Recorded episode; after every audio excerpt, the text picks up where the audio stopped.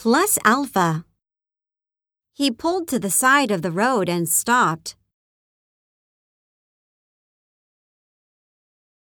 There is a traffic jam. You're 20 kilometers over the speed limit. Watch out! The light is about to turn red.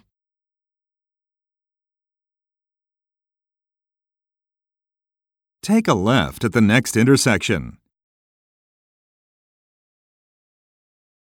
You have to wear seatbelts in the back seat, too. It's dangerous to suddenly change lanes on the highway.